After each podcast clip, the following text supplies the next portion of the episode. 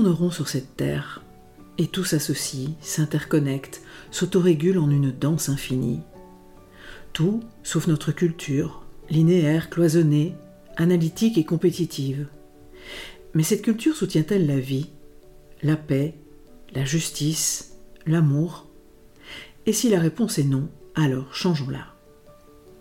Bienvenue dans le podcast Tout tourneront sur cette terre, le podcast qui invite à nous inspirer du vivant pour changer de culture.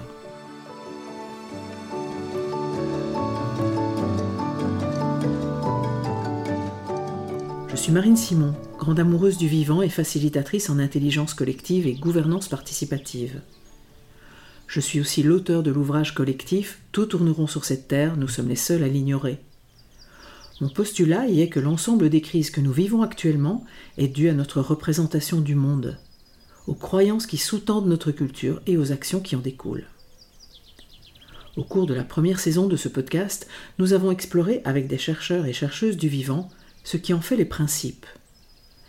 Adossé à ces partages, la seconde saison a pour thème Bâtir une société humaine qui soutienne la vie. Ce podcast s'adresse à notre tête, mais aussi à nos sens et surtout à nos cœurs.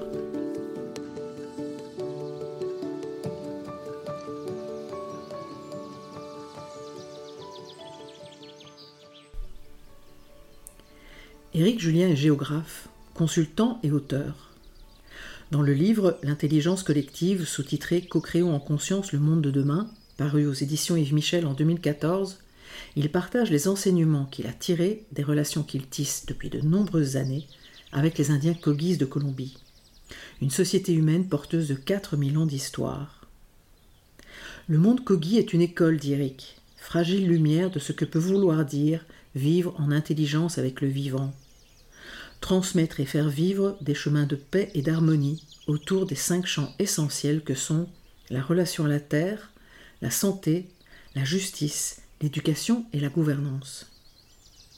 Il y partage aussi le témoignage de Miguel d'Inguala, Mamou, c'est-à-dire chaman chez les Kogi. Tout est écrit dans la nature, dit-il, et notamment la façon dont il convient de maintenir l'équilibre entre la vie et la mort pour éviter le chaos.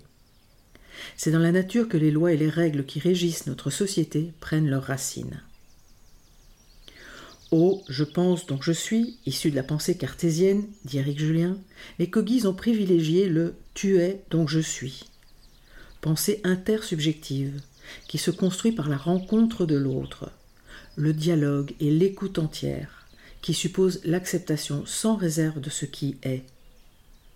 C'est l'énergie issue de la rencontre d'entités opposées, mais complémentaires.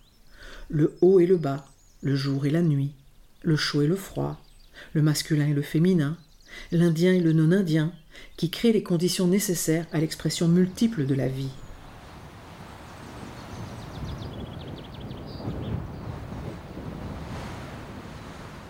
Bienvenue dans ce nouvel épisode qui aborde comment nous pouvons commencer à nous appliquer ces enseignements. L'ouvrage d'où provient cet extrait est le livre sur l'intelligence collective que nous avons coécrit à sept en intelligence collective. Cela veut dire que nous avons co-construit sa trame, ses chapitres, mais aussi décidé du style d'écriture, de ses phrases courtes ou longues, de la personnalisation ou pas des partages, mais aussi de la mise en page ensemble. Ensuite, une fois les chapitres distribués entre nous, pour gardiennage, nous en avons tous et toutes nourri l'écriture en réagissant, complétant les écrits des uns et des autres. Et nous avons aussi traversé de sacrées tempêtes, celle d'un mauvais calibrage de signes, entre autres, qui nous a obligés à réduire d'un quart nos écrits à deux mois de la remise du manuscrit. Une véritable odyssée de deux ans en intelligence collective, dans laquelle Yves Michel, notre éditeur, nous avait rejoints pour les étapes finales. Merci à lui. Et merci encore à mes compagnes et compagnons de voyage, Christine Marsan, Thomas-Emmanuel Gérard, Gauthier Chapelle, Jérôme Lavance, Sybille Saint-Giron et Éric Julien pour cette formidable aventure coopérative.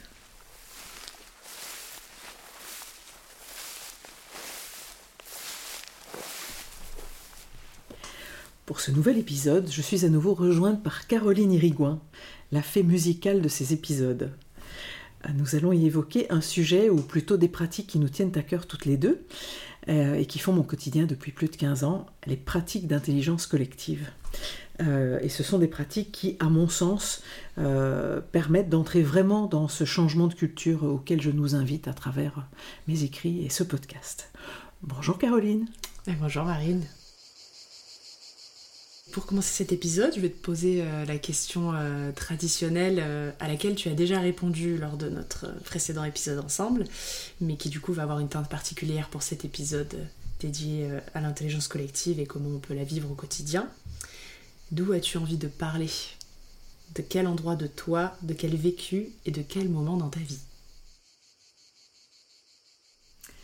Alors j'ai envie de parler d'un soir, je suis sur le parking d'un hôtel avec euh, mon ami Michael. On vient de, de, terminer une mission dans laquelle on a utilisé pour la première fois ces pratiques d'intelligence collective euh, qui nous a fait euh, sur plusieurs semaines travailler avec des managers d'une organisation, euh, à redéfinir le profil managérial, parce qu'il y avait plein de choses qui changeaient sur la structure de l'organisation, je ne vais pas rentrer là-dedans, euh, à définir du coup avec eux, euh, avec une trentaine de ces managers, ils sont en tout 80, avec une trentaine de ces managers, définir ce qui, le, le changement de profil managérial dans cette organisation avec les changements structurels qui sont en train d'avoir lieu d'être arrivé euh, dans une organisation euh, bruxelloise avec des francophones et des néerlandophones, d'être arrivé à un texte qui convient à tout le monde avec les pratiques d'intelligence collective où chacun se dit en paix avec tous les mots, toutes les virgules et tous les trois petits points derrière la virgule, et qui a donné à la suite de ça l'organisation d'un événement toute une journée. Euh, co-créé avec une vingtaine de ces managers avec lesquels on avait travaillé, pour partager tout le travail avec les 80 euh, autres. Et on les a accompagnés en intelligence collective et ils ont dessiné une journée avec des, des morceaux de euh, pratique théâtrale pour expliquer chacun des éléments, euh, faire revivre aux 80 managers une partie du travail qu'on avait fait ensemble. Voilà. Nous, on a juste été là pour les, leur offrir le cadre et les pratiques d'intelligence collective pour faire naître ça lors de cette journée, on n'est pas intervenu du tout. On a juste été dans euh, bénéficier de ce résultat. Et il est 18h et on sort, euh, voilà, Michael et moi, euh, récupérer nos voitures sur le parking et je lui dis ah, Ma vie vient de basculer. Non, mais là, là, j'ai découvert quelque chose, c'est juste énorme. Voilà, c'est de là que j'ai envie de parler sur ce sujet de l'intelligence collective.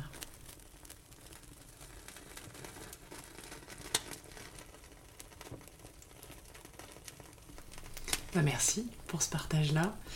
Et euh, forcément, ça va m'amener à être très curieuse sur, euh, euh, ton chemin personnel, ton chemin de vie.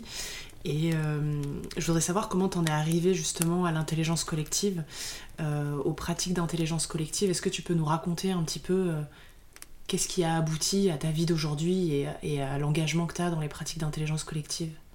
Tout à fait. Donc euh, voilà, ben, comme, je pense à peu près tout dans ma vie, hein, ça, vient de très loin. Euh, voilà, petite, euh, j'en ai déjà témoigné aussi, les humains c'est compliqué. voilà, je suis plus à l'aise avec les animaux et les plantes. Et les humains, ça va tant qu'on est 2, 3, 4. Voilà, 4 c'est maximum. Au-delà de 4, je ne sais plus quand je dois parler, quand je dois pas parler, euh, si ce que je dis est ce qu'il faut que je dise, euh, comment je pose ma parole alors que d'autres ont l'air de mieux savoir que moi, ou d'être plus à l'aise à prendre la parole. Enfin, c'est extrêmement compliqué pour moi. Et donc, du coup, je me développe plutôt de façon individuelle. Voilà, je, mène ma vie euh, beaucoup en solitaire.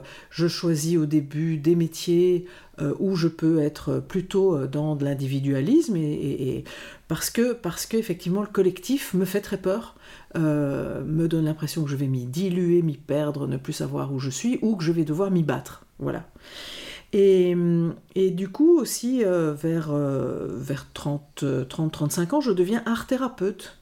Et dans, mes pratiques d'art-thérapie, donc j'ai évidemment une consultation euh, euh, individuelle avec des personnes qui viennent en consultation chez moi, mais j'organise aussi des groupes d'art-thérapie entre autres pour travailler sur les émotions. Et assez naturellement, dans ces travaux de groupe, en art-thérapie, eh bien, j'installe euh, le tour de parole, le cercle, la parole qui circule en cercle. Voilà, les unes et ou les uns après les autres, et non pas euh, une fois la personne à gauche, une fois la personne à droite, et voilà. Et il y a quelque chose que je découvre d'une très grande douceur en fait, et qui, crée un espèce de métabolisme du coup. Quand la parole circule comme ça en cercle de façon ritualisée, ben, chaque chose que chacun dit vient nourrir l'ensemble et emmène l'ensemble du collectif ailleurs. Je trouve ça absolument délicieux, mais j'ai l'impression que ce n'est praticable que dans la sphère perso, intime, développement personnel, travail thérapeutique, de guérison, voilà.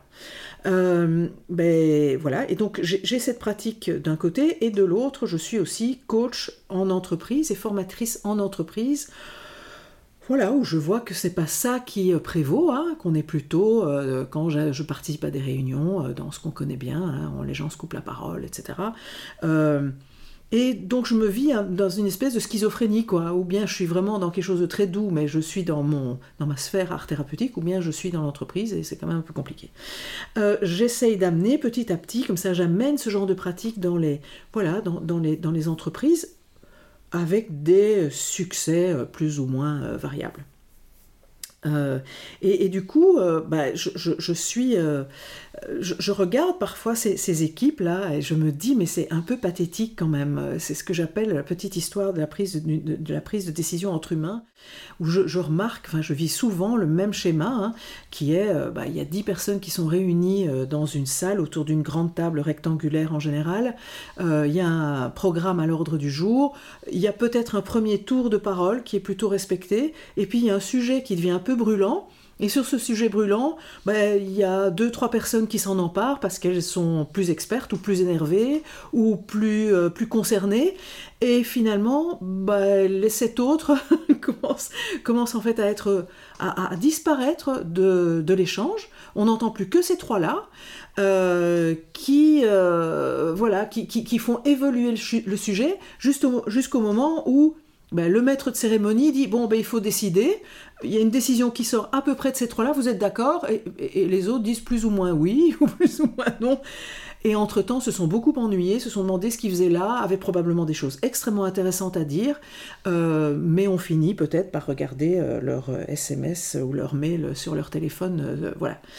Et je, trouve ça, je trouve ça pathétique en fait. chaque fois, je me dis mais est-ce que c'est vraiment possible de de, fonctionner comme ça, alors que finalement, il y avait là dix intelligences, dix expériences différentes, dix sensibilités qui auraient pu évidemment emmener le groupe vers une décision d'une meilleure qualité, euh, avec plus de euh, plus d'implication de chacun, euh, parce que ce que je vois aussi, c'est que dans la suite, quand une décision est prise comme ça, mais les sept personnes qui ont dit, euh, qui ont fait oui de la tête et non du cœur à la décision, ben en fait, elles l'appliquent pas, elles l'appliquent à moitié, et que tout le temps que les trois autres euh, mettent à essayer de, les, un, de leur faire des reproches, deux, de les récupérer, euh, trois, d'essayer quand même de les faire rentrer au chausse-pied dans la décision, est un temps jamais comptabilisé en fait. On a pris une décision rapidement avec trois experts et euh, on ne compte pas du tout la déperdition, le gaspillage d'énergie et de temps euh, que va occasionner le fait que cette décision ne va pas ou va être mal appliquée.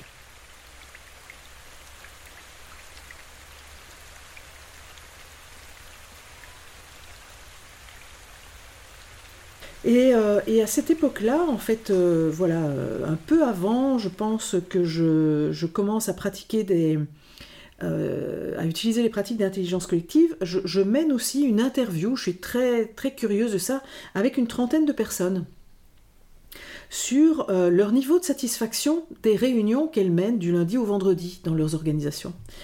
Et donc je leur demande si elles sont satisfaites, et pas une sur les 30 ne me dit qu'elle est satisfaite. Alors j'hallucine, voilà, j'hallucine, et en même temps, ça correspond à ce que je peux voir dans les organisations que j'accompagne. Hein. Et du coup, je leur dis aussi, mais si vous n'êtes pas satisfait, vous menez quand même voilà, c'est un certain nombre d'heures euh, sur, la, semaine. Si, vous n'êtes pas satisfait, qu'est-ce que vous avez déjà fait pour changer ça? Qu'est-ce que vous avez mis en place? Qu'est-ce que vous avez proposé, soit tout seul, soit collectivement? Quand et comment est-ce que vous êtes penché là-dessus et vous êtes demandé comment améliorer les choses? Ah ben on n'a rien fait. Comment ça, rien Et tout le monde me fait la même réponse. Rien. Mais pourquoi vous n'avez rien fait? C'est une question de, relation, de se parler en fait. Ah ben non, parce que c'est pas possible, parce que le manager, la manager qui mène la réunion ne voudrait pas, parce qu'on n'a pas le temps de remettre ça en question, parce que euh, euh, parce que euh, c'est comme ça qu'on fonctionne, voilà. Et, et je trouve ça effectivement très oui, très pathétique pour les êtres intelligents et créatifs que, nous sommes tous en fait. C'est voilà, je, mesure là ce dont on a déjà parlé dans d'autres épisodes de podcast. Hein, c'est notre notre euh, état d'analphabète sur la question de la relation.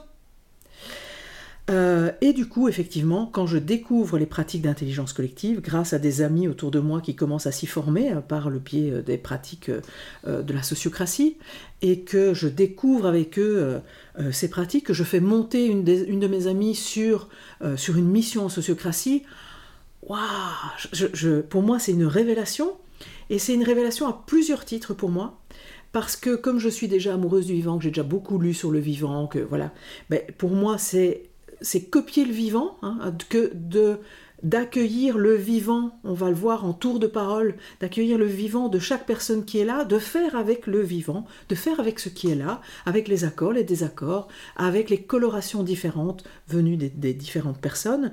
Euh, ce sont des pratiques qui permettent à chacun, à chacune de rentrer dans son leadership, dans euh, sa souveraineté à dire où il en est, d'en nourrir le collectif pour emmener le collectif à un niveau de décision ou d'innovation supérieur. Euh, voilà. Et, euh, et, que, et que ce sont des pratiques qui, que l'on peut utiliser au quotidien et non plus dans des bulles de formation, des bulles de mise au vert, et qui font que euh, quand les gens reviennent de mise au vert, ils ont du mal à mettre en pratique parce qu'en fait la vague du quotidien habituel les rattrape.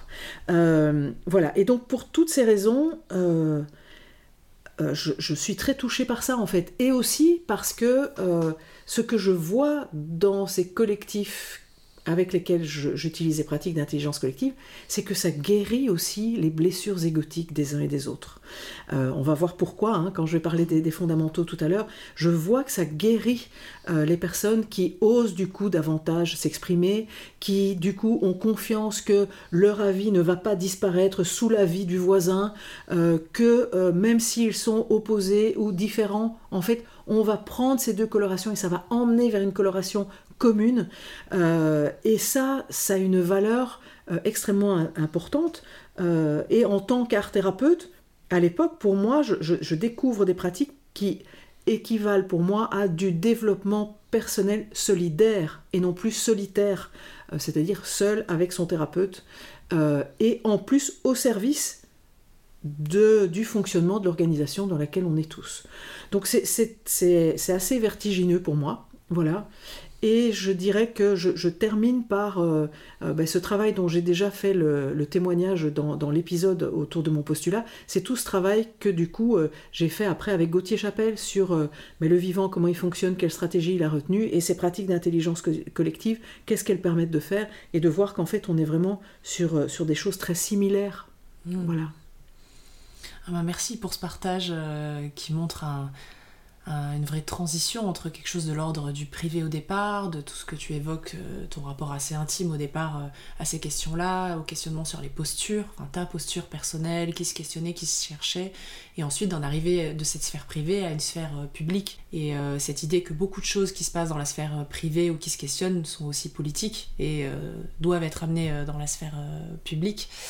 Euh, donc merci de nous partager euh, tout ce chemin-là. La question que j'aurais envie de te, poser, euh, donc c'est vrai qu'en ce moment on parle beaucoup d'intelligence collective, on entend beaucoup cette appellation à plusieurs niveaux autour de nous, que ce soit on connaît quelqu'un qui fait de la facilitation comme tu le fais, que ce soit une intervention dans un séminaire dans notre entreprise, que ce soit à l'échelle du gouvernement pour mettre en place une réflexion autour de l'écologie. On voit qu'autour de nous ça gravite pas mal, cette question de l'intelligence collective. Et en discutant avec des personnes autour de moi et même j'imagine autour de toi la question de la sémantique de mais c'est quoi en fait l'intelligence collective? Quels sont ces mots intelligence collective Des gens qui disent ça peut vouloir dire tout et n'importe quoi ou qui peuvent être sceptiques. Est-ce que euh, tu voudrais nous partager ce que tu penses sur cette appellation intelligence collective? Est-ce que tu penses qu'effectivement elle peut rebuter? Qu'est-ce qu'elle veut vraiment dire au fond euh, pour aussi nous aider ensemble à mieux comprendre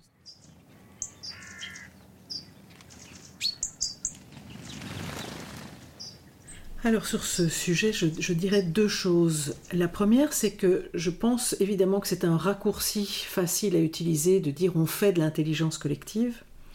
Euh, c'est un raccourci que parfois j'utilise moi aussi, évidemment, mais avec lequel je ne, euh, voilà, que je n'approuve pas, parce que pour moi, l'intelligence collective est un potentiel qui existe dans tous les groupes.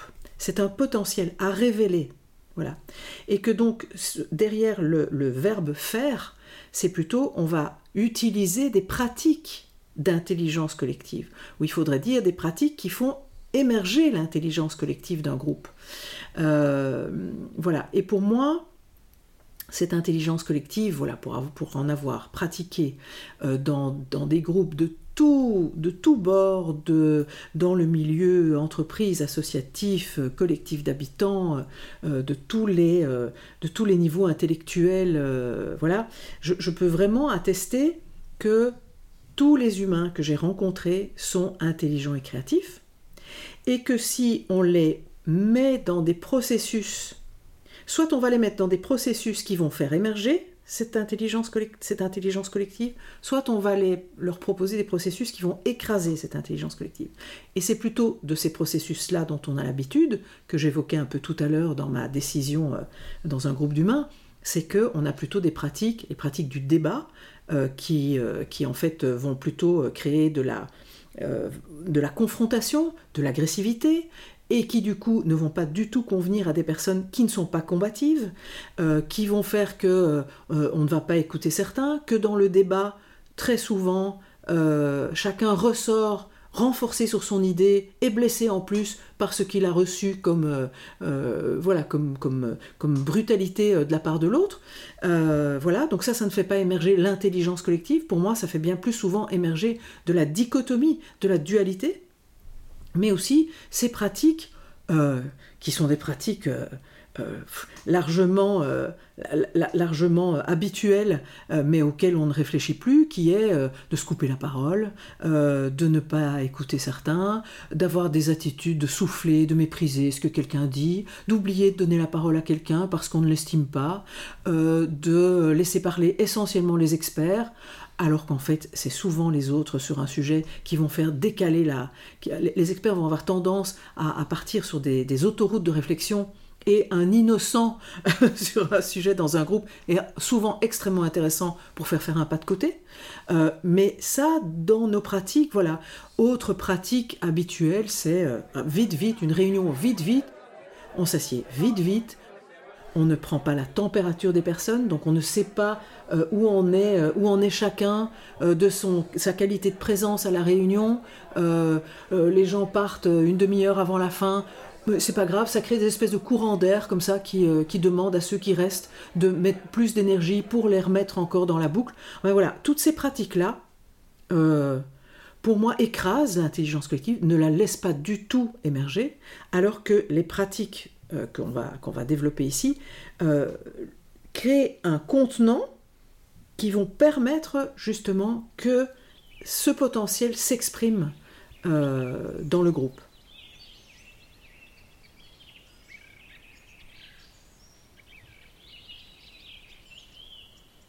Donc ça c'est pour intelligence collective, pratique d'intelligence collective. Je pense qu'il vaut mieux dire pratique d'intelligence collective, voilà, parce mm. que l'intelligence collective, voilà, c'est inhérent, c'est un potentiel. La deuxième chose que je voulais dire en préparant ce, podcast aussi, tu, me disais mais, d'où ça vient Pourquoi maintenant euh, euh, Voilà, et, on, on, avait un peu réfléchi à ça et je, trouvais cette question euh, extrêmement intéressante. D'où ça vient Pourquoi maintenant? Ben, Je pense en fait, j'ai l'impression, hein, que, ça vient, c'est venu avec la vague de sortie, parce qu'on est vraiment quand même en train de sortir de ça, sortir de cette vision du monde mécaniste, de cette vision du monde où on sépare les choses, euh, de cette vision du monde où on croit que l'ensemble du vivant, ce sont des objets, on a parlé de ça dans, l'épisode euh, précédent, euh, et, où on se rend compte que ça ça, ça nous vaut des crises en fait.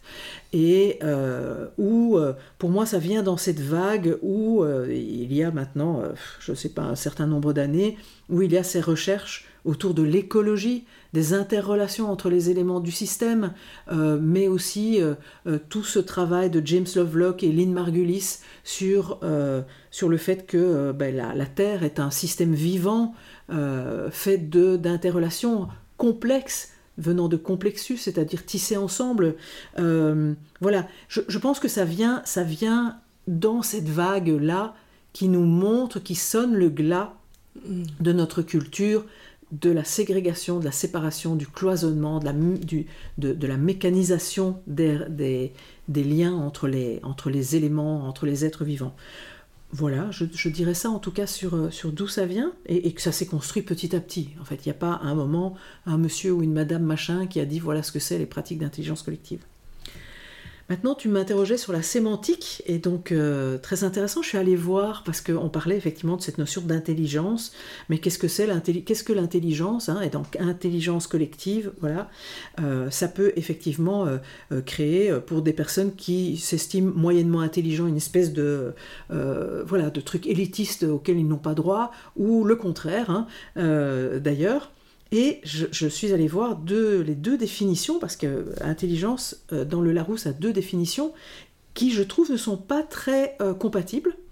La première, c'est euh, dit que l'intelligence parle des fonctions mentales ayant pour objet la connaissance conceptuelle et rationnelle.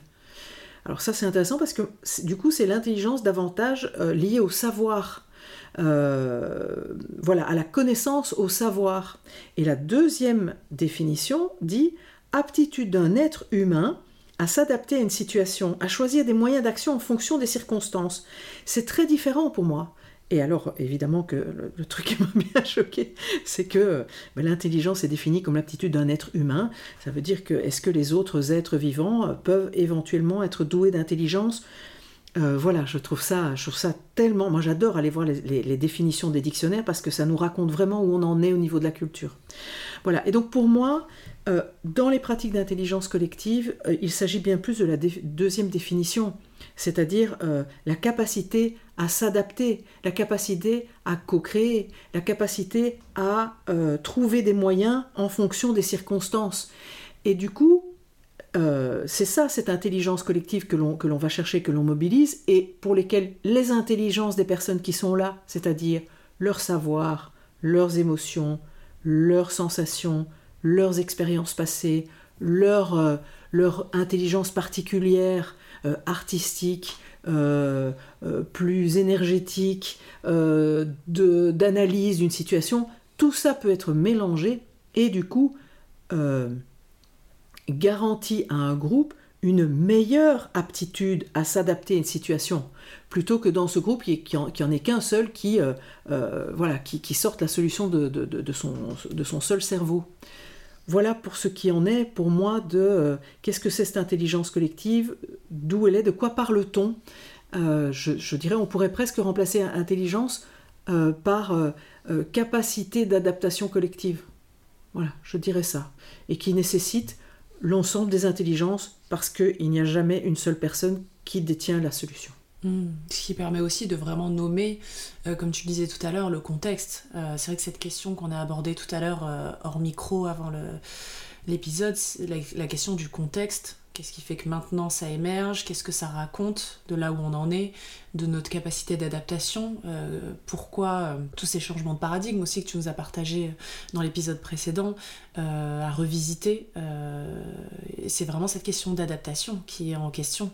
Euh, comment aller vers le mieux maintenant qu'on est dans cette période de crise et que on a besoin de se réinventer euh, face à tout ce que tout ce qu'on voit venir. Et du coup, je voulais te poser la question euh, sur justement cette intelligence collective. C'était super intéressant ce que tu nous as partagé sur ton retour sur la sémantique. sur le fait que c'est une. On, parle bien d'une pratique de faire émerger des talents et de créativité, de faire émerger quelque chose par la rencontre de, personnes entre elles, et ce qui se passe aussi dans le vivant par la rencontre de, cellules, d'organes, etc., à, plein de niveaux différents. Euh, c'est vrai que quand on parle d'intelligence collective, si on reste vraiment sur cette notion d'imaginaire collectif, qu'est-ce qu'on peut s'imaginer dans nos têtes quand on parle d'intelligence collective? Euh, On parle beaucoup de, euh, de réunions de travail. Est-ce que, enfin, toi, qu'est-ce que t'en penses? Est-ce que si on associe l'intelligence collective à l'idée de faire un brainstorming, allez, on sort nos post-it, on écrit, on donne nos idées, qu'est-ce que tu penses de ça, de cette définition-là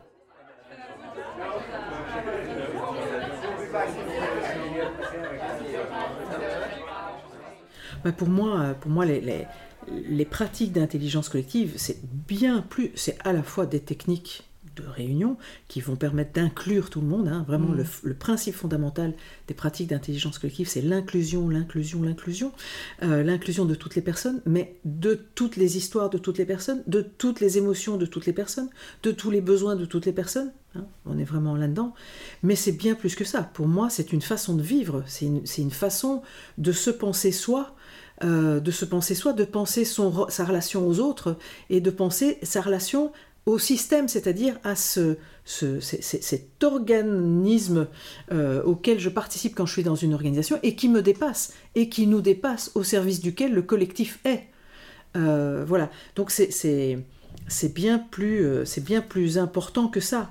et donc du coup pour moi, ces pratiques d'intelligence collective, elles vont vraiment euh, permettre, elles permettent vraiment à un collectif, euh, euh, comme je le dis, de, changer de culture et de changer de monde. Mmh. Aujourd'hui, on est vraiment dans un voilà, dans une situation à multifacteurs voilà, difficile où, où, on pourrait bien rêver de changer le monde. Mais changer le monde, euh, c'est tellement énorme et vaste.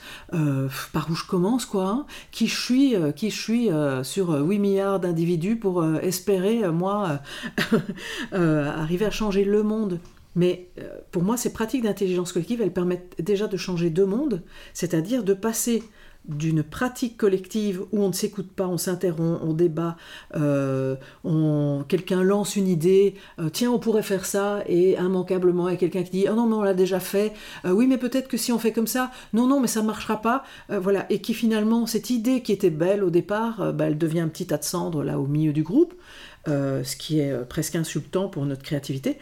Et, donc changer de monde, c'est entrer dans des pratiques qui font naître autre chose en fait.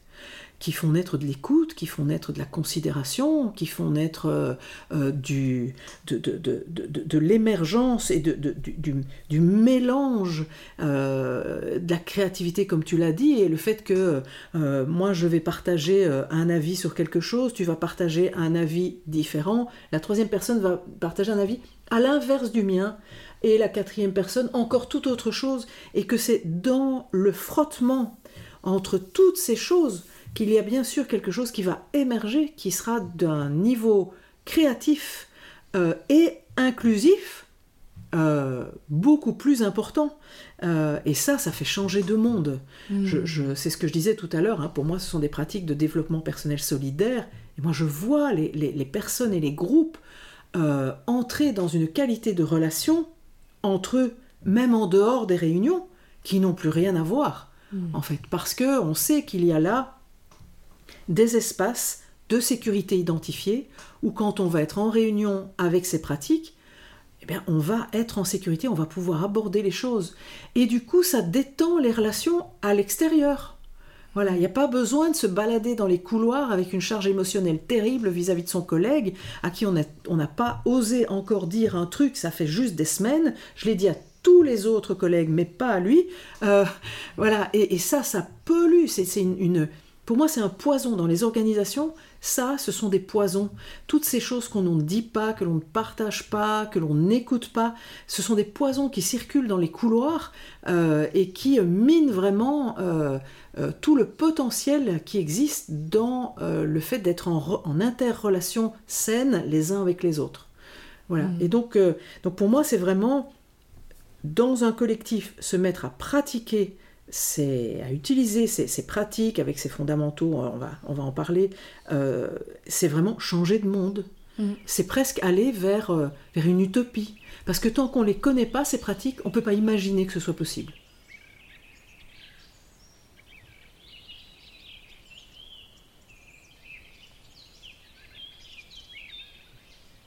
Et c'est d'ailleurs euh, ce que moi j'ai ressenti. Quand j'ai éprouvé ces pratiques-là d'intelligence collective, y ce changement de monde, il se passe d'abord à l'intérieur de soi. Et effectivement, dans le fait de se dire, mon corps, mon esprit, mes émotions euh, ont vécu tout ensemble tout ça et ça a marché et ça se passe bien.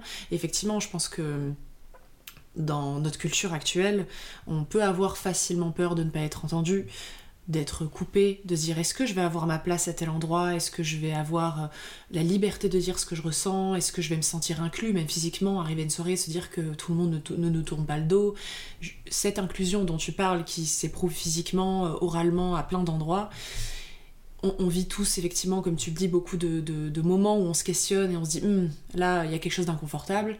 Et le fait de vivre cette expérience de manière confortable, réussie, moi m'a permis de changer de monde et de me dire bien sûr ça fonctionne bien, il y a un cadre précis, il y a la parole qui est donnée à un instant précis, donc elle sera là quoi qu'il en soit, donc il y a un climat de confiance qui s'instaure dans le processus parce que de toute façon le cadre fait que ça ne peut que se passer comme ça, il y a un cadre d'écoute obligatoire qui est présent, libre à chacun aussi d'être responsable dans ce cadre et ça fait partie aussi de, la pratique, tu, tu, pourras aussi en témoigner.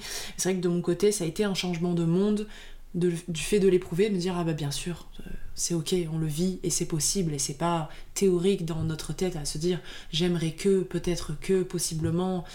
C'est pas dans un ailleurs, ça devient présent, ressenti et, je pense que c'est là que le changement de monde euh, peut, peut, vraiment se déployer dans un premier temps à l'échelle individuelle et en étant dans un groupe. Et ça me fait penser aussi à ce que tu disais sur la notion de diversité et d'émergence quand il y a ce frottement euh, je pensais à deux choses. La première chose, c'est comment on vit le désaccord. Moi, ce que ça m'a appris aussi de vivre ça à la moindre échelle euh, de ce que j'ai pu vivre euh, de mon côté, c'est comment, quand il y, a, diversité et différence, un désaccord se vit ou une différence se vit et qu'est-ce qu'on fait de ça après? Parce qu'on peut avoir aussi naturellement assez peur en entreprise, notamment entre amis quand on fait des choix, dans la famille quand on fait des choix aussi avoir peur du désaccord. Et dire oula on va soit l'éviter soit du coup exprimer de la colère parce qu'on on veut pas du désaccord. Et du coup un peu ce rejet du désaccord alors qu'en intelligence collective ce désaccord devient fécond. Et du coup c'est ok le désaccord peut avoir lieu et il est même euh, aucun problème pour être en désaccord. Ça, devient bienvenu. Et je pensais au, livre d'Émile Servan-Schreiber super collectif où euh, à un moment donné, euh, euh, il fait une étude sur des personnes qui sont expertes dans des domaines, dans ce que tu disais dans une réunion, trois personnes qui peut-être potentiellement sont expertes et vont plus prendre la parole que les autres. Et lui faisait état du fait que dans des études menées de manière très approfondie et sur plusieurs années, le résultat de la diversité des points de vue de personnes qui ne connaissent pas un sujet d'autant plus qu'elles sont différentes dans le groupe, va avoir beaucoup plus d'impact sur une solution pérenne, durable et juste que un groupe d'experts qui sont effectivement dans une pensée euh, très ciblée dans leur domaine, parce qu'on va se nourrir de la diversité des points de vue différents. Donc euh, je, voulais juste rebondir sur cette question-là qui me semblait très pertinente sur le fait que changer de monde, euh, ça commence par le fait de le vivre et de ressentir ce que ça fait à l'intérieur de nous. Donc je trouvais très pertinent ce que tu partages. Tout à fait. Et puis tu, parles effectivement de cette guérison relationnelle hein, dont tu, voilà, tu, évoques ça. Et, il s'agit vraiment de ça pour moi. Hein. Je pense qu'on n'est pas, on n'est pas globalement suffisamment conscient que nous sommes tous des blessés de la relation. Nous sommes tous des blessés au niveau de nos égaux, de notre, représentation narcissique. Et que ces blessures, euh, elles nous ont été infligées dans notre espèce. Moi je dis toujours, c'est pas les arbres et les petits oiseaux hein, qui nous ont blessés, c'est eux qui prennent là. Mais nos blessures, on, est en fait une espèce d'agglomérat de 8 milliards d'humains blessés qui, parce que souvent ils ne n'entament pas de démarche de guérison, mais projettent leurs blessures sur le monde et reblessent en fait.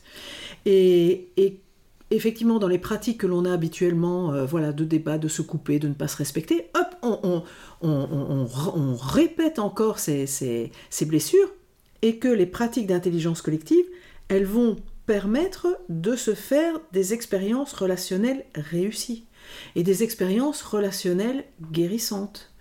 Et pour moi, ça, c'est changer de monde, parce que, parce que simplement, euh, euh, du, matin au soir, euh, entre collègues, avec les commerçants, entre soi à la maison, c'est pas notre culture. C'est la culture des peuples racines, on en a déjà parlé, de prendre soin des conflits, de ce qui gratte, des émotions des uns et des autres. Mais c'est pas la nôtre.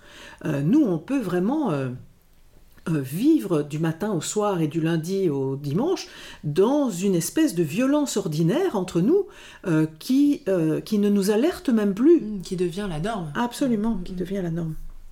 Mmh, et justement, par rapport à, ce, à cette dynamique autour du soin, est-ce que tu voudrais nous partager le postulat que tu fais dans ton livre sur le fait que le vivant tourne autour de cette question du soin?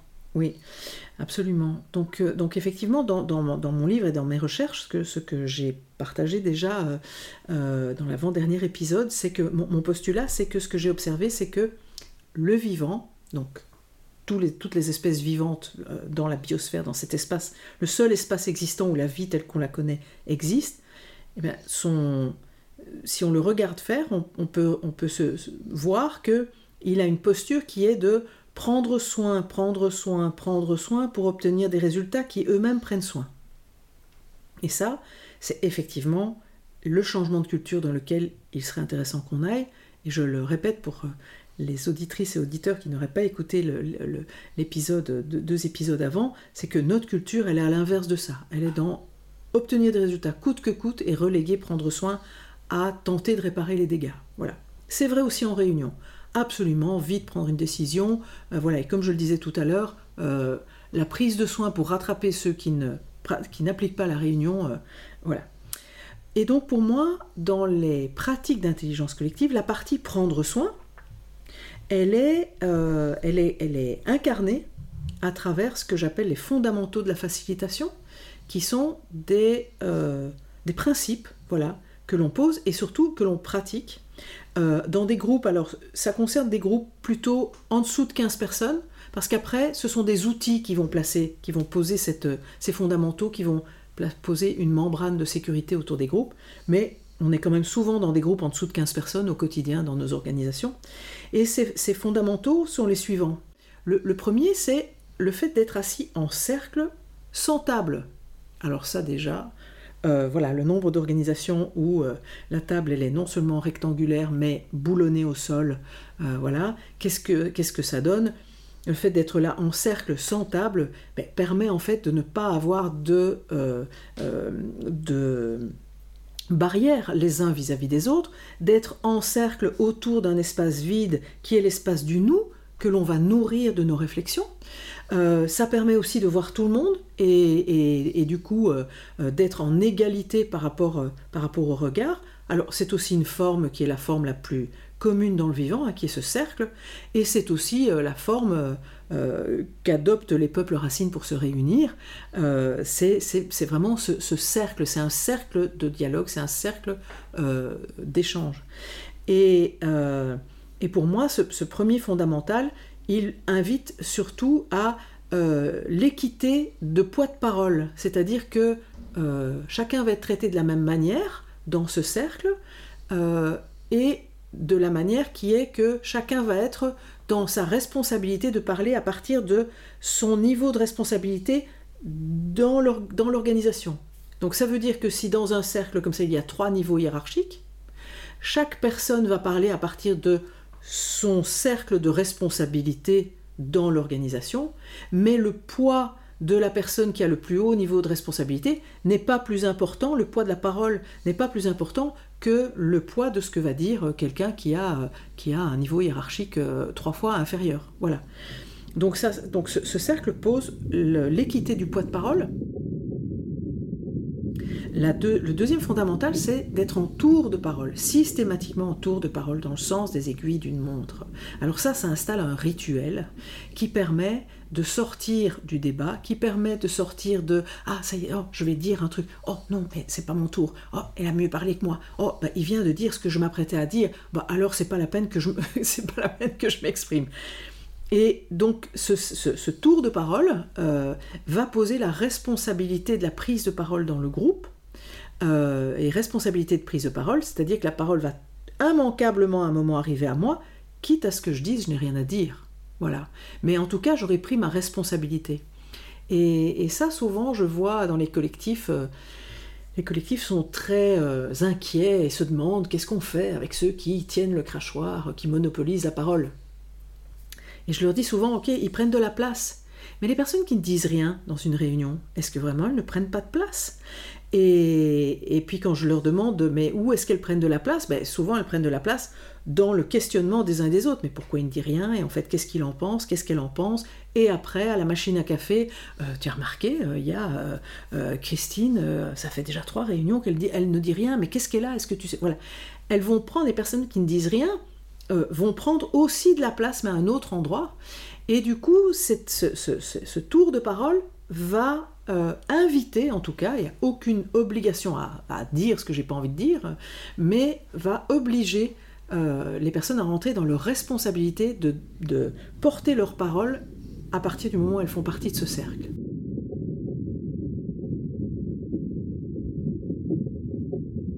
Et du coup, pour moi, le corollaire euh, derrière, c'est le pouvoir du silence. C'est assez magique. Hein. Moi, je, ne connais pas euh, de processus aussi maturant pour les humains que nous sommes que ce pouvoir du silence, qui veut dire que si je suis la cinquième personne à avoir parlé dans le tour de parole, et que ce que vient de dire la première m'a exaspéré au plus haut point, et que dans une pratique sans intelligence collective, je l'aurais déjà coupé avant qu'il termine sa phrase, eh ben, je vais devoir attendre que la deuxième parle, que la troisième parle, que la quatrième parle, et puis je vais m'exprimer. Et ça, c'est assez magique, parce que euh, si, euh, d'abord, ça va me permettre de décoller mon émotionnel de mon contenu, et donc d'être probablement plus recevable, à dire les choses avec un peu moins d'agressivité, mais aussi si j'écoute ce que dit la deuxième, la troisième, la quatrième, peut-être que ça va me faire maturer et amener un partage beaucoup plus riche et nuancé, et peut-être aussi que la magie de l'intelligence collective va faire que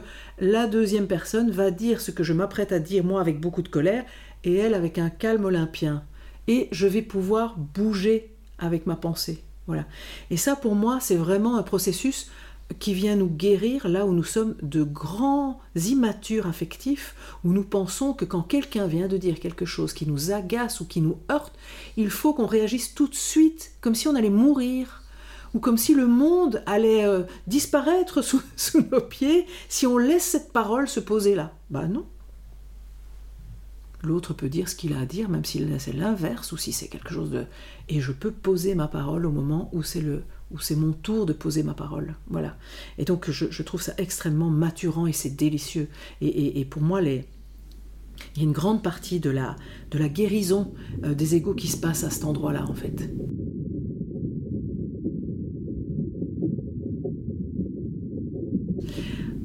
Le fondamental suivant, c'est euh, qu'on va déposer sa parole au centre. Ça tombe bien, le centre est vide pour accueillir la parole de chacun. Alors même si ça termine écrit sur, euh, sur, euh, sur une feuille de papier ou sur voilà, en tout cas, chacun va, ça veut dire que chacun va poser sa parole en toute liberté, en toute responsabilité au centre du nous, et qu'une fois que c'est déposé, ça n'appartient plus à personne. Souvent d'ailleurs, les choses qui sont dites sont notées au paperboard et juste numérotées. Et à un moment, on ne sait plus qui a dit l'idée 3, qui a dit l'idée 15. Euh, c'est une contribution euh, totale au, groupe. Euh, voilà.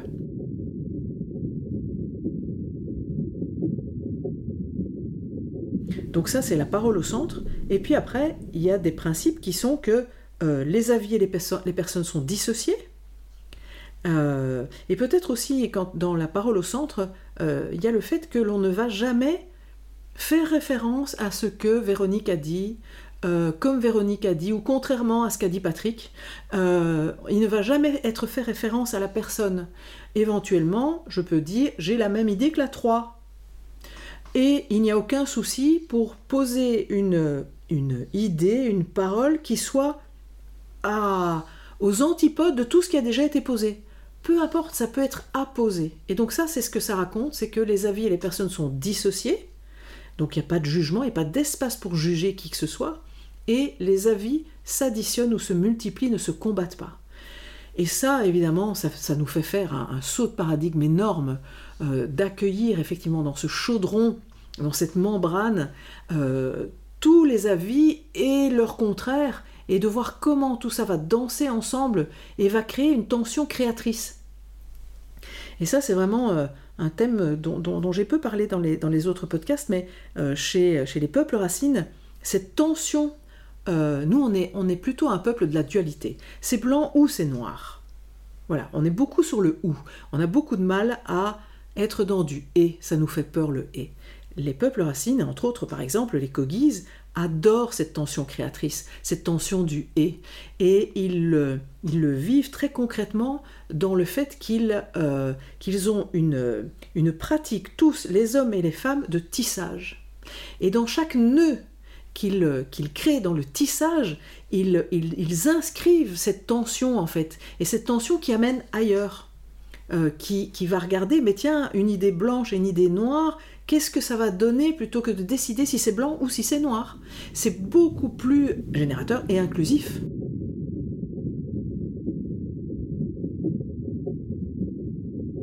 Et le dernier fondamental, c'est que le facilitateur, donc il faut un facilitateur ou une facilitatrice, est gardien du cercle, donc euh, de ce cercle d'humains qui est là, il tient la membrane, il tient en sécurité le cercle, et de toutes ces règles que l'on vient de poser, et aussi des règles qui font partie des outils derrière.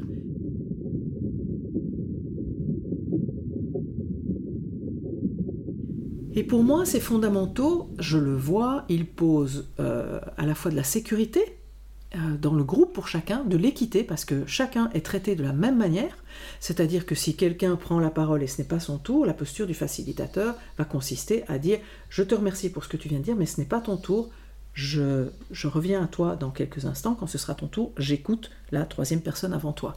Et tenir ça, c'est extrêmement important parce que ça va permettre de garantir l'équité. La liberté de parole, chacun peut dire exactement ce qu'il a souhaite dire au bon moment. Et au bon moment, ça veut dire au moment où ça va être traité, alors que nous, on passe notre temps à dire des choses extrêmement importantes à la machine à café sur des problématiques euh, que tout le monde vit, mais qui ne se règle nulle part parce que ce n'est pas en les disant à la machine à café que ça va résoudre le problème. Mais les dire en réunion, ça c'est ultra risqué. voilà. Donc ici, c'est dis tout ce que tu as à dire au bon moment, c'est-à-dire au moment où on va vraiment pouvoir le traiter, en faire quelque chose, l'intégrer. Euh, voilà, donc euh, la liberté et la responsabilité du coup. et, ça pose effectivement la responsabilité de chacun dans le groupe et on a tous, quand on fait partie d'un groupe, on a une responsabilité. Je pense qu'on sait tous que quand on fait partie d'un groupe et que dans le groupe, on est dans un CA d'assaut, on est dans un groupe euh, d'habitants ou même dans une équipe. Et dans cette équipe, on voit qu'il y a quelqu'un qui se défile tout le temps, qui arrive en retard aux réunions, qui, qui ne partage jamais sa parole. Voilà. Et en fait, c'est pas que ça va nous être égal, c'est pas que euh, euh, voilà, on va se passer de lui, on va faire comme s'il n'était pas là. Non, non, ça, on va sentir qu'il y a quelque chose qui, qui, ne va pas. On va avoir besoin de sa parole, on va avoir besoin de savoir s'il est dedans ou dehors, on va venir le chercher là-dessus. Euh, et donc, pour moi, effectivement, la responsabilité de chacun, une fois qu'on fait partie d'un cercle, elle est extrêmement importante pour nourrir ce groupe, pour le faire évoluer. C'est comme c'est comme un morceau d'ADN en fait, c'est un morceau de l'ADN du groupe qui ne peut pas faire semblant qu'il n'en est pas un. Voilà. Ça, pour moi, c'est ça la responsabilité, c'est qu'on ne peut pas faire semblant. Et euh, moi, j'ai connu plein de, plein de collectifs comme ça qui ne fonctionnaient pas en intelligence collective, qui n'ont aucune conscience de ça en fait. Je me souviens comme ça d'une mission en Belgique qu'on a mené en région wallonne il y a, il y a quelques années où euh, le ministre de la région wallonne voulait mettre en laboratoire d'intelligence collective des sujets importants pour la région. Et du coup, ben, on avait, euh, euh, invité des acteurs divers et variés, publics, semi-publics, privés, etc. Et que on voyait arriver, donc il y avait des personnes qui s'étaient engagées, c'était un processus sur plusieurs mois. Et donc on avait demandé que les acteurs qui s'engagent s'engagent sur toute la longueur.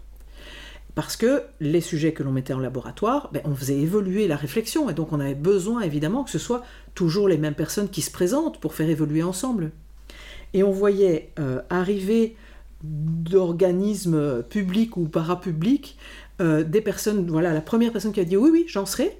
Et puis à la deuxième réunion, ils n'avaient pas le temps, ils étaient sur autre chose, ils avaient envoyé un collègue. Et à la troisième fois, c'était encore un autre collègue. Et, c'était assez hallucinant euh, pour moi et pour nous de, voir qu'il y a une absence de conscience dans cette responsabilité, dans cet engagement sur une certaine longueur pour, pour faire évoluer des idées. Parce que, euh, bien sûr, le fait que les, personnes changent comme ça, mais ça, ça, coupe, ça interrompt le processus.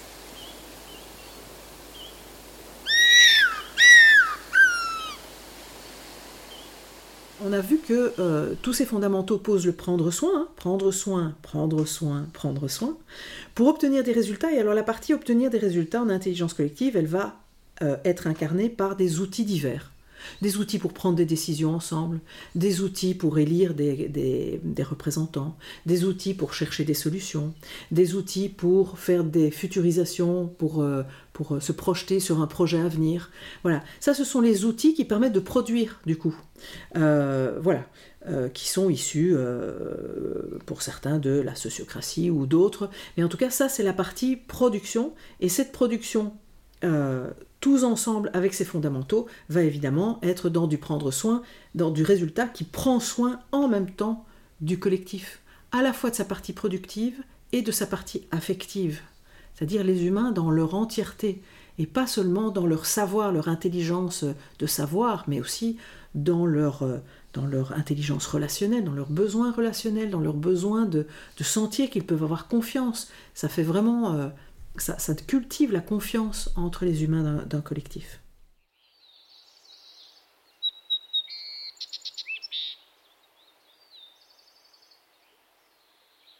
Et pour moi aussi, euh, quelque chose que j'ai envie de partager et qui, étonne souvent. Donc, je donne des formations aussi sur, ces, sur ces, sujets et, euh, et, les questions euh, des participants sont, euh, les questions qui sont communes à tous les groupes. C'est mais qu'est-ce qu'on fait avec s'il y a des conflits dans le groupe et qu'est-ce qu'on fait avec des personnes qui veulent pas jouer le jeu et qu'est-ce qu'on fait s'il y a voilà.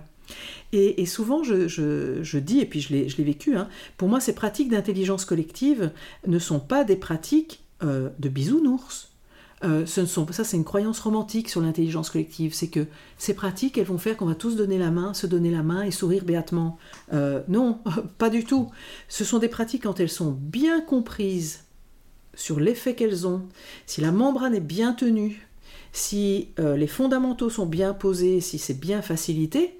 En fait, ce sont, des, ce sont des pratiques extrêmement solides qui vont permettre à un collectif, à l'intérieur de ça, d'entrer dans un chaudron pour aborder des choses très désagréables pour tenir les conflits, pour tenir, alors pas les pas mettre sous cloche, au contraire, hein, euh, pour, les faire, émerger, mais qu'ils puissent être traités par ces processus sécurisants euh, pour qu'ils puissent permettre que chacun soit écouté, que euh, les différents soient, soient tenus ensemble dans le et et pas dans le ou, et que ensemble on traverse quelque chose où chacun se sent respecté, écouté et intégré, et que, que du coup le groupe entier passe, cette épreuve.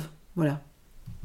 Moi, je me souviens comme ça d'être, d'avoir fait partie d'une d'une coopérative dans laquelle on a eu des choses très très désagréables à, vivre. Voilà, il y a des gros soucis financiers qui nous ont amenés à devoir décider en intelligence collective de euh, licenciement euh, euh, partiel ou total de, certains collaborateurs. C'était très compliqué, c'était vraiment douloureux, avec parfois, en ce qui me concerne, des vraies colères, parce que je trouvais que la manière dont étaient traités et présentés les chiffres n'était absolument pas adéquate. Voilà, les chiffres estimés et réels étaient mis sur le, même, sur le même niveau et ça pouvait me mettre très en colère.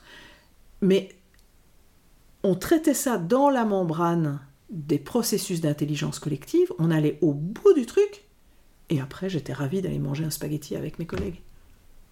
Ça, ça n'entamait pas, ça n'entamait pas. Voilà, il y avait un endroit ou traiter les choses jusqu'au bout. Et après, je pouvais vraiment, enfin j'étais même touchée qu'ensemble on ait traversé cette tempête, quoi, qu'on ait pris ces décisions difficiles. Et, après, je pouvais vraiment aller m'attabler avec eux sans, sans, sans être, euh, en ayant conscience qu'on avait vécu une vraie aventure humaine, quoi, euh, et qu'on pouvait vraiment célébrer le fait euh, d'y être arrivé et, et, de, de passer à un moment amical. Hmm. Et avec tout ce que tu nous partages sur ces fondamentaux, sur euh, euh, aussi cette vision de l'intelligence collective qu'on vient un peu de recibler par rapport à une vision qu'on peut avoir quand on découvre ou quand on ne connaît pas. Euh, est-ce que tu penses que l'intelligence collective, telle que tu la pratiques, telle qu'elle est pratiquée, peut s'appliquer partout? Parce qu'on s'imagine par exemple des, des, scènes familiales, par exemple sur des retrouvailles pour des anniversaires ou des moments forts où on se dit wow, comment on va appliquer l'intelligence collective dans un cadre où justement euh, les relations sont pas du tout les mêmes que dans un cadre de travail ou même dans un cercle d'amis qui s'organise euh, pour euh, faire une sortie, on est 15, comment on va décider? Est-ce que selon tous les écosystèmes, le travail, les amis, le couple, la famille te semble applicable dans des dynamiques relationnelles différentes? Considères-tu qu'elle est applicable partout? Alors ça, ça parle effectivement d'une question qui vient souvent aussi euh, dans les formations euh, euh, voilà, autour de moi sur l'intelligence collective. Il y a plusieurs niveaux. C'est il y a une question qui vient souvent qui est quelles sont les limites de l'intelligence collective, des pratiques d'intelligence collective? Je veux te dire après 15 ans que je n'en vois pas de limite aux pratiques. Ce que je vois comme limite aux pratiques d'intelligence collective, ce sont les contextes dans lesquels on les applique. Quand on les regarde, ces pratiques d'intelligence collective, on peut se dire, non mais ça c'est ultra enviable. Qui pourrait ne pas avoir envie de ça? De euh, voilà d'un cercle dans lequel on se sent écouté, respecté, où la parole est non seulement écoutée, prise en compte, on la retrouve dans les décisions. Waouh, ça, ça ressemble plutôt au paradis terrestre. Sauf qu'il y a des collectifs qui ne se sont pas construits là-dessus. Il y a des collectifs qui se sont construits sur d'autres logiques, sur d'autres cultures, des cultures hiérarchiques fortes, des cultures parfois de harcèlement, des cultures de prise de pouvoir des uns sur les autres, des cultures de euh, ce que j'appelle des baronnies à l'intérieur de, collectifs, hein, donc des gens qui créent des alliances avec des loyautés. Et j'ai vraiment vu que euh, quand on approche ce genre de, de collectif avec des pratiques d'intelligence collective, en fait, ça violente le système. C'est tellement à l'inverse que c'est extrêmement compliqué. Euh, voilà, dans ces collectifs, parfois, il y a des cadavres dans les placards. On est bien content qu'ils restent dans les placards, hein, parce qu'en fait, il n'y a pas les moyens. Euh, s'ils devaient sortir du placard, euh, ça fait exploser le collectif. Donc, quand dans ce genre de, contexte, vous amenez des pratiques d'intelligence collective qui posent la sécurité, la liberté, la responsabilité, bah, il est libre à tous ceux qui sentent qu'il y a des, cadavres dans les placards de le dire. Mais après il faut les gérer.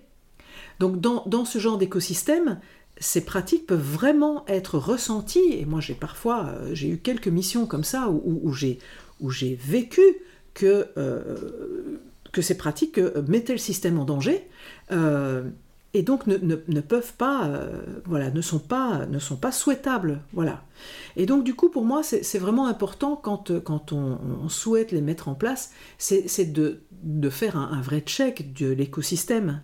Qu'est-ce qui a trait ici? C'est quoi la culture ici? Est-ce qu'on est dans une culture euh, euh, effectivement d'écoute, plutôt de respect même si on est un peu maladroit dans les, dans les, dans les interrelations, mais est-ce qu'il y a une vraie volonté? Est-ce que, euh, euh, est que chacun a sa place? Ou est-ce que très clairement quand on interroge, euh, il y en a qu'on ne souhaite pas voir dans, des moments collectifs Est-ce que est-ce par exemple, l'exemple que je donne souvent, c'est mais quand, quand, vous, quand vous voulez commencer une mission dans un collectif, posez plein de questions comme un enfant de 3 ans sur le collectif, hein, sur son histoire, sur, bah tiens, il a été fondé par qui? Ah, par trois fondateurs. Ah, ok. Et, ils sont toujours là Ah non, non, il n'y en a plus qu'un. Ah bon? Et les deux autres Ah ben celui qui est là les a virés. Ouh mm. Voilà, ça, ça c'est une architecture. Euh, donc j'ai parlé des architectures invisibles dans l'épisode sur l'invisible. C'est une architecture dans le collectif qui raconte que euh, bah, probablement que ça, euh, un qui vire les deux autres, oups, on va probablement retrouver des traces de ça à d'autres endroits du collectif. Et donc, euh, s'il y a des traces de ça à d'autres endroits du collectif, bah, il y a probablement des non-dits, des loyautés, des alliances euh, qui vont tenir le système ensemble et qui, euh, voilà, si on vient, si on vient là-dedans, dans ce contexte, avec des pratiques d'intelligence collective, ça va faire très mal. Mm. Voilà, très mal au système, mais finalement, en général, beaucoup plus mal au facilitateur parce qu'il va se faire éjecter. Et que les pratiques d'intelligence collective, il ne faudra plus en parler dans cet écosystème avant des décennies.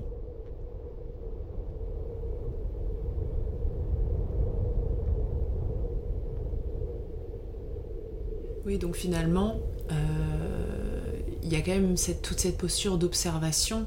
S'il devait y avoir une réponse à cette question, l'intelligence collective est-elle applicable partout? Si je comprends bien, il y a une invitation de ta part à observer le contexte et la culture euh, du lieu où euh, elle pourrait être appliquée. Euh, et ce qui, moi, me fait penser au principe de la permaculture, où il y a toute une dynamique d'observation au préalable de l'écosystème dans lequel on va être amené à cultiver et à créer des liens. donc du coup, est-ce que tu voudrais nous parler des parallèles que tu fais entre l'intelligence collective et la permaculture, que tu évoques beaucoup dans ton livre?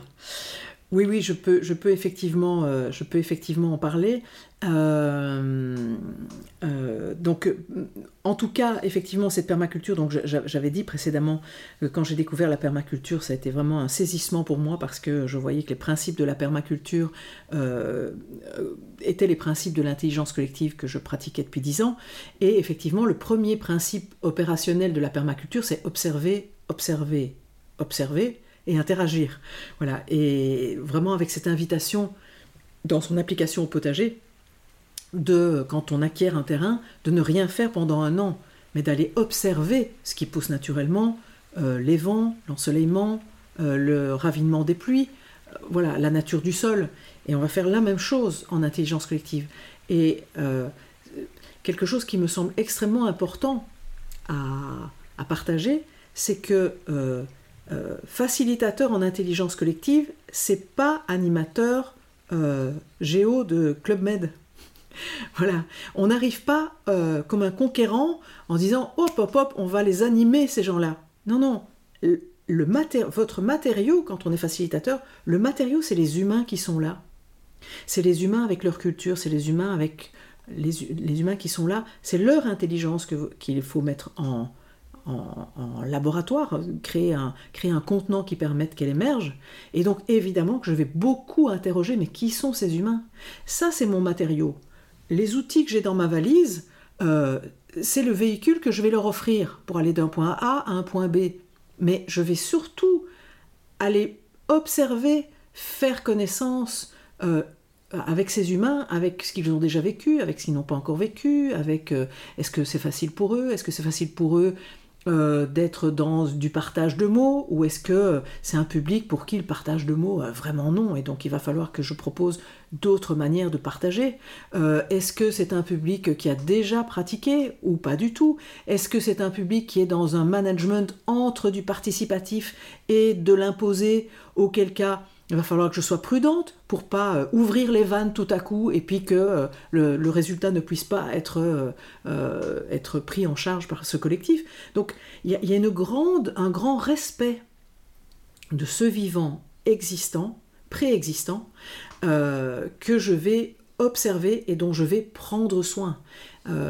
L'idée n'est pas du tout d'arriver avec euh, moi je sais, euh, en tant que facilitateur, je sais ce qui est bon pour vous. Non, non, le collectif va vous dire ce qui serait bon pour eux. Euh, voilà, et à nous, en tant que facilitateurs, de proposer un véhicule qui, on l'espère, va le mieux possible les emmener d'un point A à un point B, dont tout le monde ignore tout, parce qu'il y a un grand facteur de surprise, évidemment. Voilà. Et, du coup, donc ça c'est le premier effectivement euh, principe de permaculture qui se vit en intelligence collective. Et puis il y en a au moins trois autres, euh, il, y en a, il y en tout, je ne vais pas les citer ici, ce sera l'objet d'un autre épisode. Il y a, il y a ce, ce, principe qui dit intégrer au lieu de ségréguer. Euh, et ça, ça parle effectivement de notre culture qui ségrègue et qui cloisonne. Et ici, on va faire le contraire. On va vraiment inclure, inclure, inclure le plus possible tout le vivant qui est là. Et tous les vivants, et comme je le dis, avec leurs émotions, avec leur reconnaissance, avec leurs expertises, leurs talents. Voilà. Le, troisième, c'est se servir de la diversité et la valoriser. Donc on va plutôt essayer, euh, euh, faire en sorte de valoriser toutes les différences euh, non seulement les différences du collectif qui est là, mais peut-être inviter de la diversité, faire venir de la diversité pour que justement euh, on crée quelque chose qui soit d'un niveau euh, en termes de créativité meilleur que si on est dans l'entre-soi, dans l'entre-soi, avoir tous les mêmes visions des choses. Voilà. Et le, dernier que je partagerai là, c'est utiliser les solutions lentes et à petite échelle. Donc euh, pour la permaculture, comme dans le vivant, hein, donc puisque la permaculture est inspiré du vivant qui lui-même a un rythme euh, lent, hein, le vivant a un rythme lent, euh, mais surtout le vivant, ce que l'on observe dans le vivant, c'est que non seulement c'est lent, mais surtout le vivant ne, ne, saute pas d'étape. Et ça, c'est le plus important.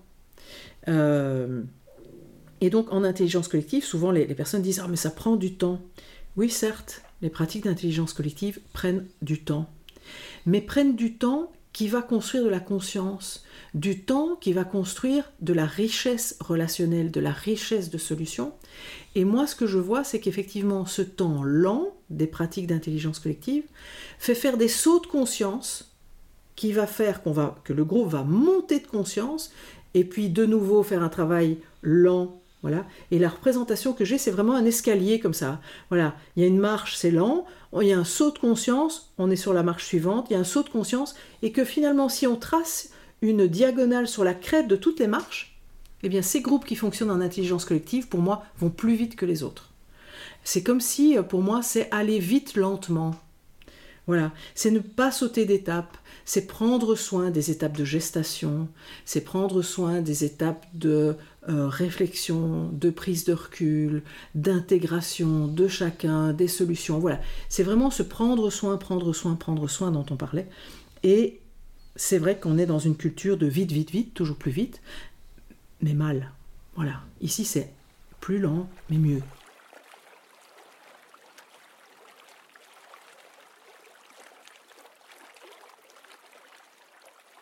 Je voulais revenir aussi euh, sur, euh, tu, me demandais tout à l'heure, euh, mais ces pratiques sont-elles applicables partout? Et donc j'ai parlé effectivement de la limite qui est la limite des contextes, la maturité des contextes ou de l'ambiance affectivo, voilà, productive des contextes. Et pour moi, il y a aussi les espaces de pratique qui sont divers et variés. C'est pas une question de milieu. bien sûr que pour moi, la condition, nécessaire pour utiliser ces pratiques, c'est que le groupe ait quelque chose à produire.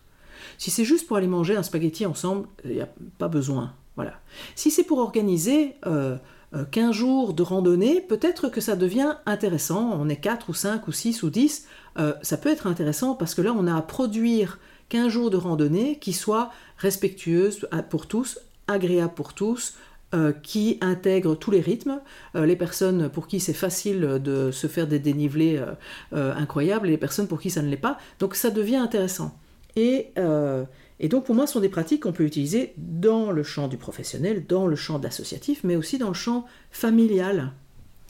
Et en termes d'exemples de, familial, euh, bah, je vais en donner deux que je pratique avec mes enfants. Donc moi j'ai des grands enfants hein, qui, euh, qui ont entre 40 et, 29 ans. Euh, voilà, et des belles filles, c'est trois garçons, et donc j'ai mes belles filles aussi. Il y a un moment de notre vie avec mes deux plus jeunes enfants, on, on partageait un appartement à Bruxelles. Je vivais à Paris, en partie à Paris, en partie à Bruxelles, et donc moi je remontais dans cet appartement une semaine par mois, et eux occupaient cet appartement tout le temps. Et puis la cogestion de cet appartement était assez catastrophique. Quand j'arrivais, il y a des monceaux de vaisselle, des monceaux de trucs à repasser, des monstres, des poubelles. Voilà, et je, voilà, moi ça me convenait pas du tout, ça convenait pas bien à un des deux non plus, mais qui avait pris le parti de manger dans sa chambre sur son assiette, laver son assiette, parce que son, frère était très très euh, euh, bordélique. Voilà, et donc euh, à un moment, je leur dis, mais, mais moi, je vous propose qu'on gère ça en intelligence collective. Et ils ont été d'accord tous les deux. ils sont un peu habitués hein, quand même depuis le temps, mais... Et du coup, qu'est-ce qu'on a fait? On a regardé, on a fait le plan de l'appartement, et on a regardé pour chaque pièce quelles étaient les tâches à réaliser. Dans la cuisine, dans le salon, la salle à manger, dans chacune des chambres, dans la salle de bain, dans les toilettes, dans le hall d'entrée. Euh, voilà, quelles étaient les tâches? On a listé toutes les tâches. Et derrière, toujours en tour de parole, on a regardé quelle était la périodicité des tâches. Qu'est-ce qui devait être fait tous les jours, toutes les semaines, une fois par mois, une fois par an, euh, voilà. Euh, voilà, on a fait ça. Et une fois que ça a été fait, on a fait un grand tableau comme ça, et on s'est d'abord distribué les choses à l'envie. Qui avait envie, parce qu'il aime repasser, nettoyer, faire la vaisselle, euh, ranger, voilà, qui avait envie de prendre quelle tâche pour quelle pièce et une fois qu'on a éliminé ces tâches-là, alors on a regardé les capacités. ah bah, dans les capacités, euh, payer le loyer une fois par mois, par exemple, il n'y avait que moi. Donc, donc je me suis inscrite en face de payer le loyer. Euh, et puis eux, en fonction de leur capacité, de leur... Euh, voilà, il y en avait un qui savait mieux repasser que l'autre, donc il a dit, mais moi c'est ok, quand il y a besoin d'une chemise pour moi ou pour mon frère, je le ferai. Voilà. Et puis il, a, il est resté un, un certain nombre de tâches bah, qu'on s'est distribué parce qu'il fallait les faire, type euh, sortir les poubelles. Bah, ça ne fait pas plaisir à personne, mais il y avait deux moments dans la semaine, le lundi et le jeudi. Eh bien, ils ont décidé, l'un le faisait le lundi et l'autre le faisait le jeudi. Et comme ça, toutes les tâches ont été couvertes. Et ça a superbement euh, fonctionné.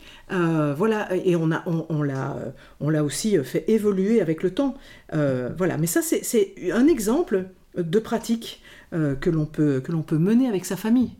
Euh, voilà, un autre exemple, quand les enfants viennent me visiter en vacances, euh, euh, ben on, a instauré qu'après le premier petit déjeuner, eh bien, on fait un tour de qui a envie de faire quoi pendant ces dix jours.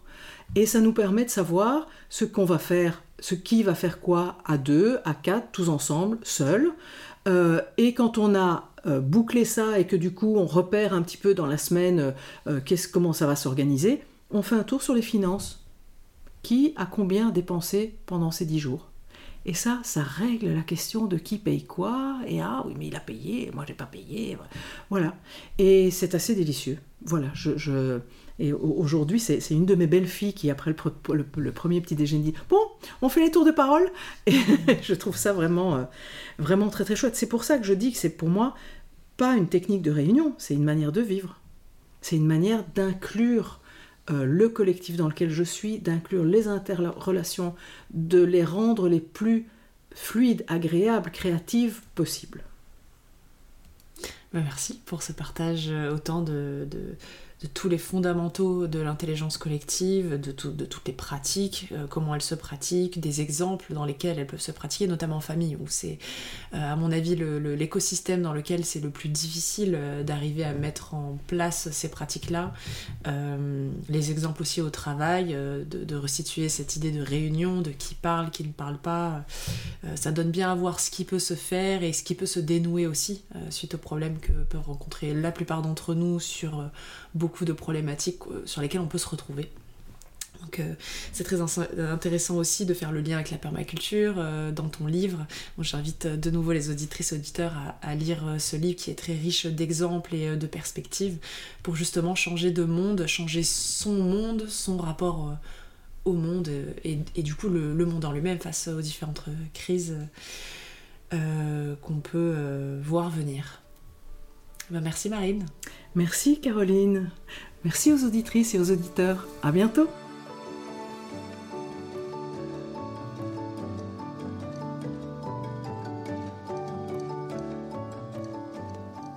Si détricoter les fils de notre culture et commencer à tisser une trame culturelle qui soutienne la vie dans tous les domaines de nos existences vous inspire, sachez que je propose également des ateliers tout tourneront sur cette terre.